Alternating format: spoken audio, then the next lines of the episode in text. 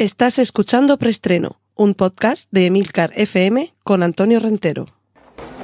Bien, silencio todo el mundo. Motor. Sonido. Claqueta. Escena 1, toma primera.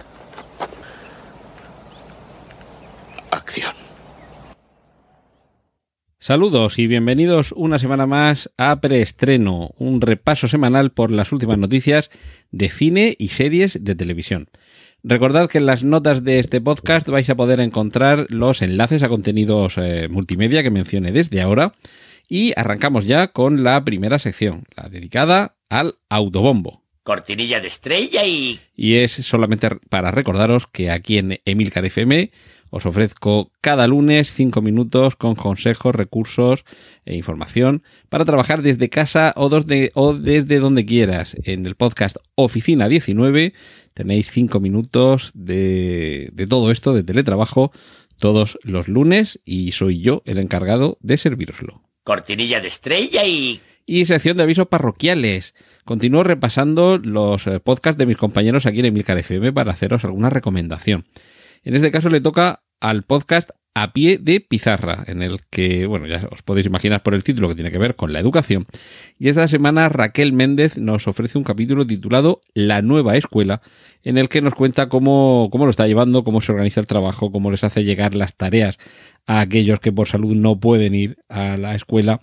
En fin, su día a día, un día a día que ha cambiado mucho en estos últimos meses debido a la pandemia. Cortinilla de estrella y... Y vamos con la sección dedicada a noticias de cine.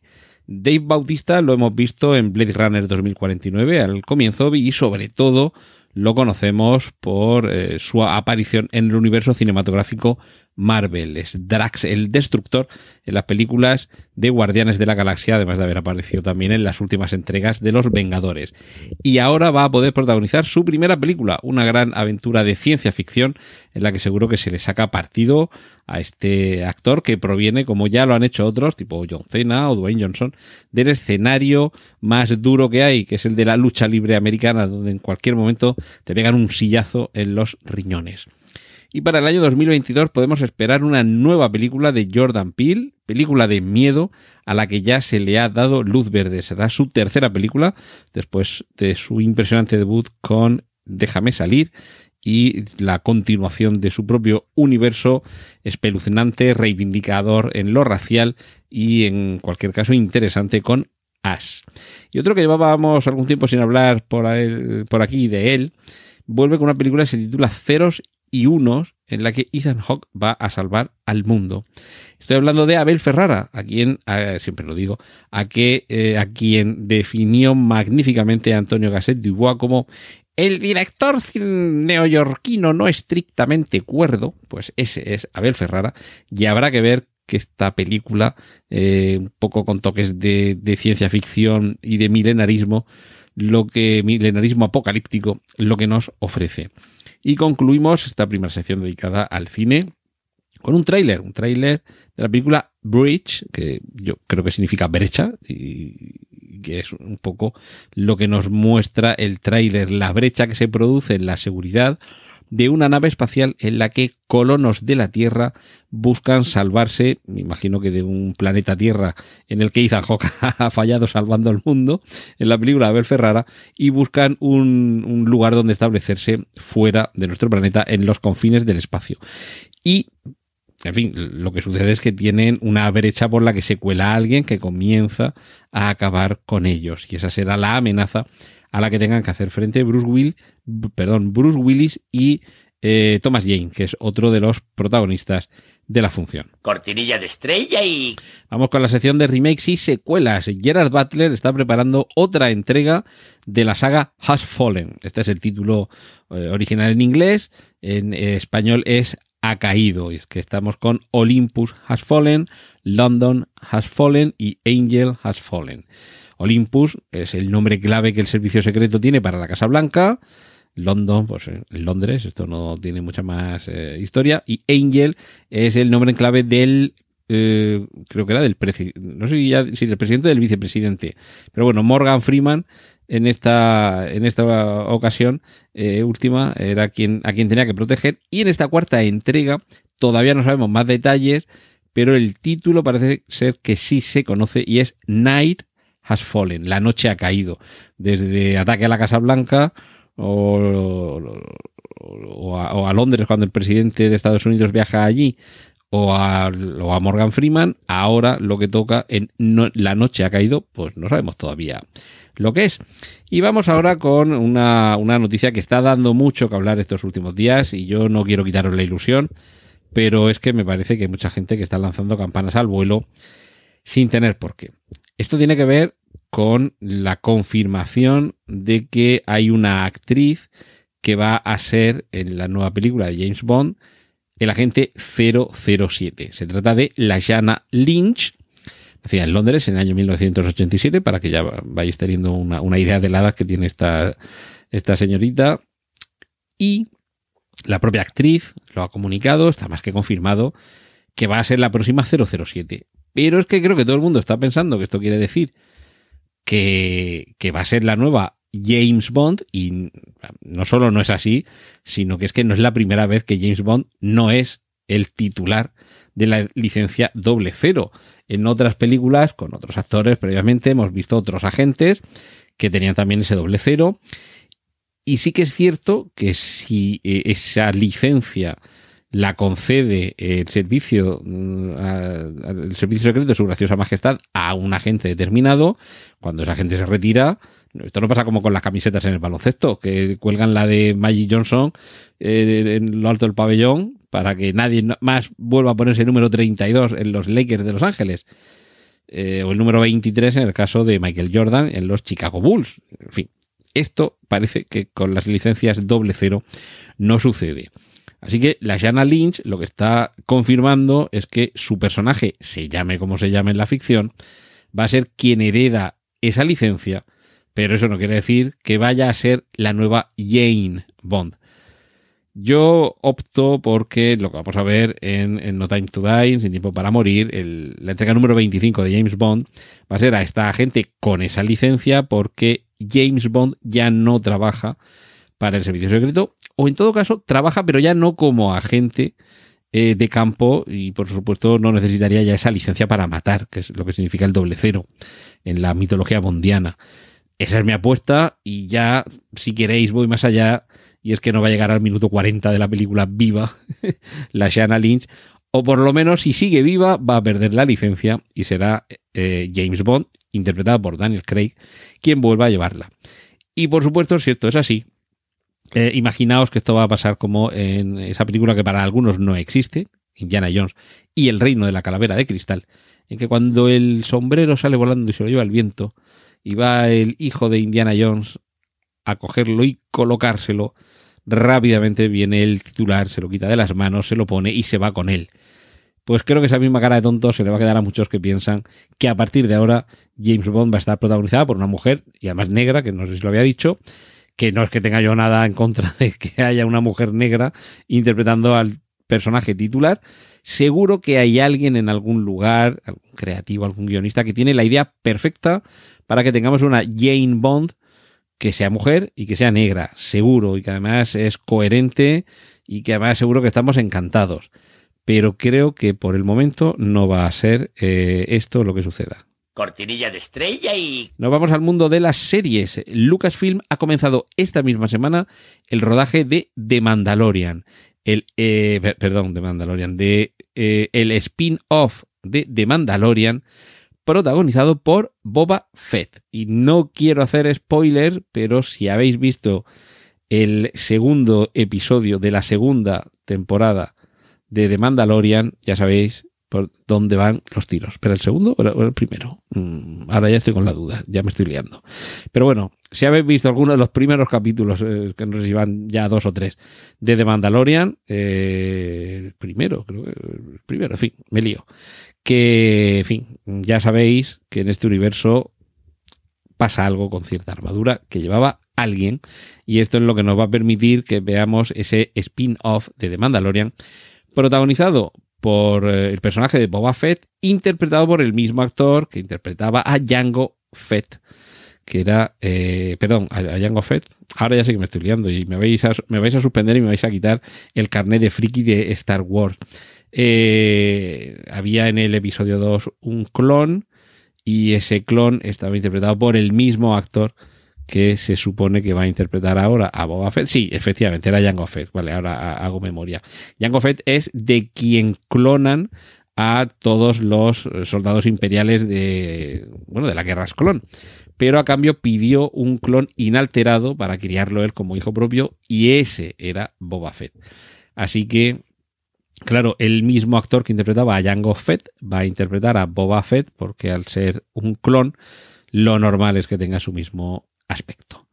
Y esto sí que nos eh, sorprende. Eh, Cuoco, la actriz protagonista de, de, la serie Big Bang Theory, vamos, una de las protagonistas de Big Bang Theory, la famosa Penny, Penny, Penny, no sé si se han oído bien los golpes, eh, va a protagonizar ahora una serie, pero es, eh, es un thriller, porque la asociamos más con el mundo de la comedia. Se trata de una serie titulada The Flight Attendant, que yo creo que significa la asistente de vuelo y no tenemos, yo por lo menos no tengo muchos más datos.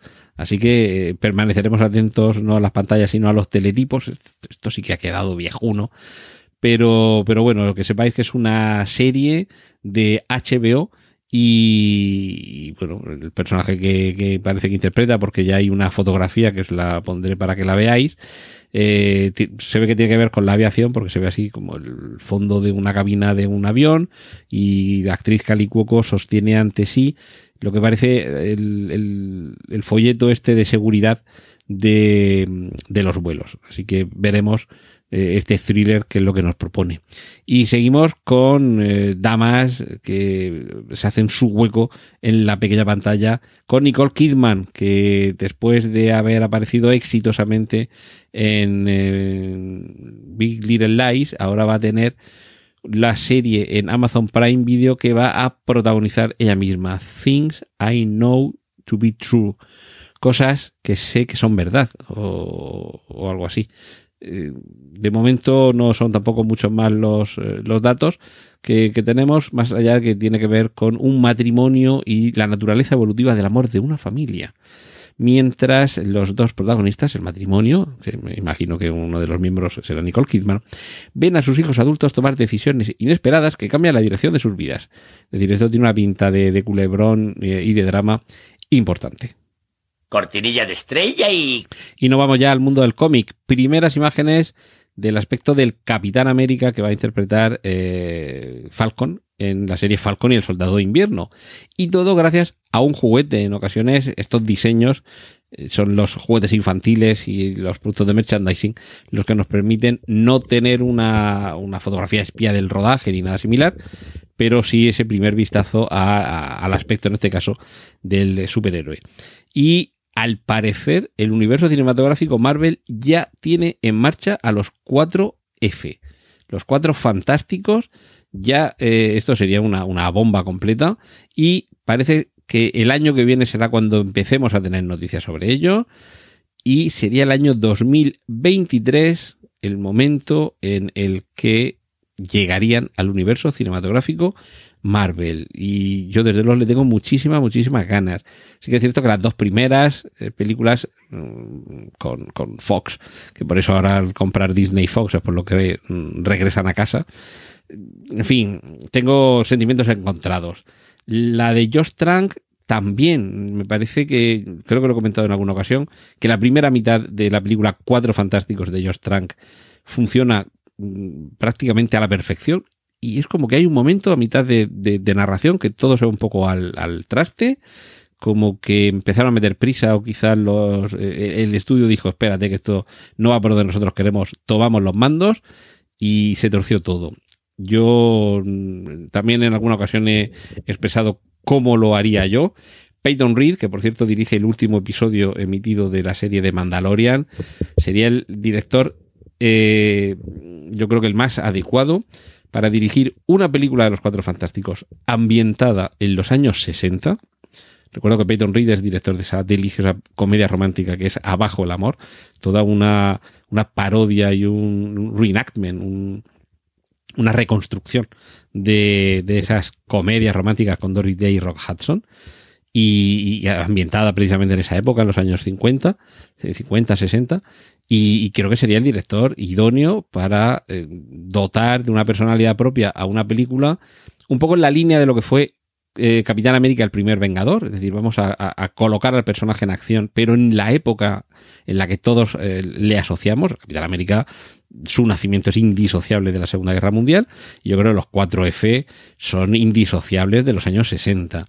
Y ese sería el momento para ambientar esa película, ya digo, de época, que al final de la película tengan una incursión en, en la zona prohibida, eh, que es una de las eh, de las de los segmentos, de las zonas, eh, de, la- de las partes en las que se divide ahora el reino cuántico y que reaparezcan con posterioridad a los hechos que ya conocemos que se han producido en el universo cinematográfico Marvel. Ahí tendríamos ese lapso de 70 años, eh, desde, no sé, finales de los 50, principios de los 60.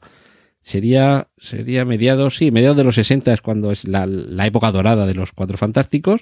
Pongamos que desaparecen antes, está vinculado los, los Cuatro Fantásticos al inicio de la carrera espacial. Pues a mediados de los 60 nacen los 4F, eh, a finales de los 60 desaparecen en esa, en esa zona, la zona negativa, he dicho antes la zona prohibida, que eso es de Superman, la zona negativa, eh, y cuando vuelven es con posterioridad a los hechos que ya conocemos del universo cinematográfico Marvel, que tienen que ver con el reino cuántico. Y yo, es así como los introduciría en el uni- en el universo cinematográfico Marvel, a saber qué es lo que harán, pero parece que ya solo nos quedan, solo nos quedan dos años largos para eh, conocerlo. Lo que también parece claro es que al final sí vamos a ver la muerte de Chala en Black Panther 2 y todo apunta a que va a hacerse mediante dobles, material descartado y reconstrucción mediante ordenador, con la idea de ofrecer un tributo al, al actor que encarnaba a, a, Pantera Negra, que lamentablemente eh, falleció este año pasado, y Chadwick Boseman va a tener ese homenaje y, seguramente a partir de ahí, como en los cómics, será su hermana Suri, Suri o Siri, Suri, Siri, Suri, la que, la que herede el papel. Eh, cambiamos de, universo de cómics. Mark Strong va a volver a ser el malvado Doctor Sivana en Shazam, la furia de los dioses. Una película, la primera de Shazam, realmente muy divertida. Eh, creo que además configura su, su propia naturaleza. Es, a ver, no es exactamente el Deadpool de DC, porque no es tan, tan soez, pero sí que tiene ese, ese punto de humor. Vale, más Ant-Man que Deadpool quizá, pero en fin, en cualquier caso, un- una mirada un poco eh, desmitificadora sobre el, el mundo del cómic y muy, muy, muy, muy blanca, muy positiva.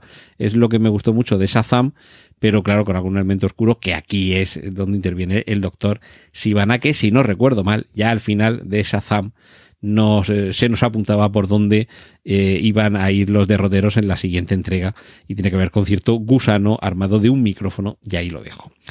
Y ya tenemos la primera imagen del rostro de Lucille. Lucille es el nombre que Negan en The Walking Dead le pone a su bate, pero es que es el nombre de su mujer. Y la actriz que la va a interpretar en los últimos capítulos de The Walking Dead va a ser Hilary Barton. Así que os dejo también ahí el enlace para que podáis ver eh, cómo es eh, el aspecto de su rostro. Y última noticia de cómics y, aquí en España me parece una noticia más que positiva, más que interesante. Eva H, a propuesta de Alex de la Iglesia, que va a ser quien produzca la función, va a dirigir Idiotizadas, la adaptación al cómic de Moderna de Pueblo, una obra divertidísima de Raquel Córcoles, que además es, guapísima y ella misma creo que es el, el prototipo de su personaje protagonista de Moderna de Pueblo. Y, y seguramente va a ser una comedia divertidísima. Y claro, aquí un casting muy peleagudo porque los personajes, tanto la protagonista, la moderna de pueblo del título, como sus amigas son unos personajes que, en fin, depende mucho de a quién elijan para interpretarlas y para interpretarlos a ellos. Esto puede funcionar mejor o peor. Por cierto, Eva H. su primera película y ella misma dice que siempre le habría gustado haber sido directora y que agradece que Alex de la Iglesia haya pensado en ella para dirigir esta adaptación. Vamos a ver qué tal funciona. Cortinilla de estrella y... Y concluimos con la sección de adaptaciones. Warner ha echado a Johnny Depp de Criaturas Fantásticas 3, que ya tiene fecha de estreno, el 15 de julio de 2022, aunque todavía no tienen elegido quién va a interpretar ese papel tan importante como es el de el amigo Grindelwald. Mi apuesta es uno de los nombres que suena, pues suena como una veintena de nombres para sustituir a Johnny Depp, es Matt Mikkelsen, que es uno de los nombres que suenan y creo que sería el actor indicado. Eh, ¿Hay algún dato más sobre Lizzie's Story, o Lizzie's Story, que es la nueva serie de televisión en Apple TV basada en, una novela de Stephen King? Y, y, es Pablo Larraín quien se está encargando de ella. Y de momento, de momento, Stephen King, en una entrevista en el Washington Post, eh, ha dicho que lo que está viendo es que Larraín tiene muchas ideas que no se desvían de la idea básica. Eh, creo que esto es un, un punto a tener en cuenta para esperar con ganas esta serie. Y por cierto, The Witcher en su segunda temporada ha sido paralizada por contagios de coronavirus. Así que llevad cuidado que no se os paralice a vosotros también la película de vuestra vida. Cortinilla de estrella y... Y bueno, la verdad es que había quedado muy bien eso para que fuera la despedida del preestreno de esta semana, pero no, la despedida va a ser una serie de noticias eh, un poco generales, con las que quiero hacer también una mini reflexión ya para terminar.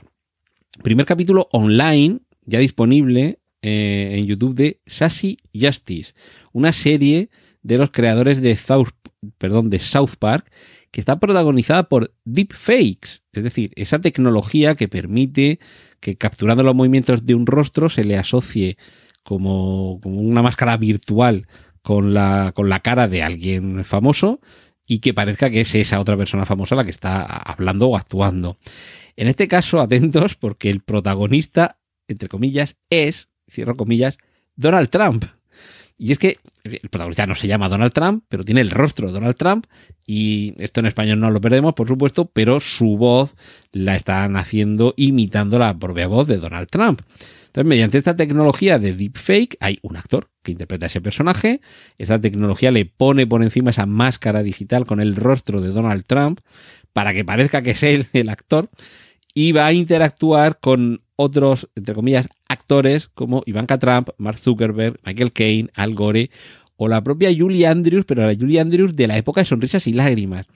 Lo divertido es que esta serie, Sassy Justice, eh, bueno, Sassy Justice, el personaje protagonista, ya digo, entre comillas, Donald Trump, es eh, un presentador de televisión que va a tratar de eh, incidir en el tema precisamente de los deepfake y va a hablar con distintas personas que con los rostros de estos personajes que he mencionado van a ser los protagonistas de la función.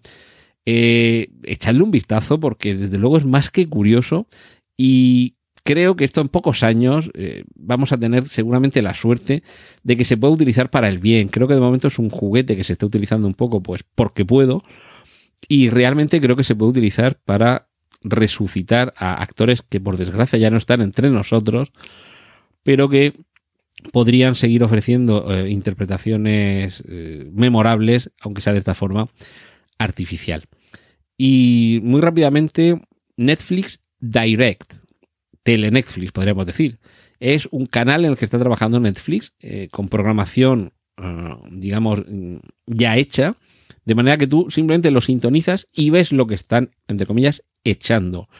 Es decir, ya no vas a elegir de entre todas eh, las series de televisión, las películas o documentales, lo que te apetezca ver, sino que te vas a conectar a este Netflix Direct y lo que estén poniendo en ese momento es lo que vas a ver. Y si no te gusta, cambias a otro canal. Es decir, básicamente como un canal televisivo, pero con los contenidos de Netflix, de manera que no tengas que preocuparte por elegir la programación. En fin, para esto se ha quedado la libertad de, oferta audiovisual. Cortinilla de estrella y... Y hasta aquí hemos llegado esta semana. Muchas gracias por estar eh, un ratito más escuchando estas noticias de cine, de series, de televisión aquí en preestreno. Os espero la semana que viene. Un saludo de Antonio Rentero. ¡Y corten! Gracias por escuchar preestreno. Puedes contactar con nosotros en emilcar.fm barra preestreno donde encontrarás nuestros anteriores episodios. Genial, la positiva.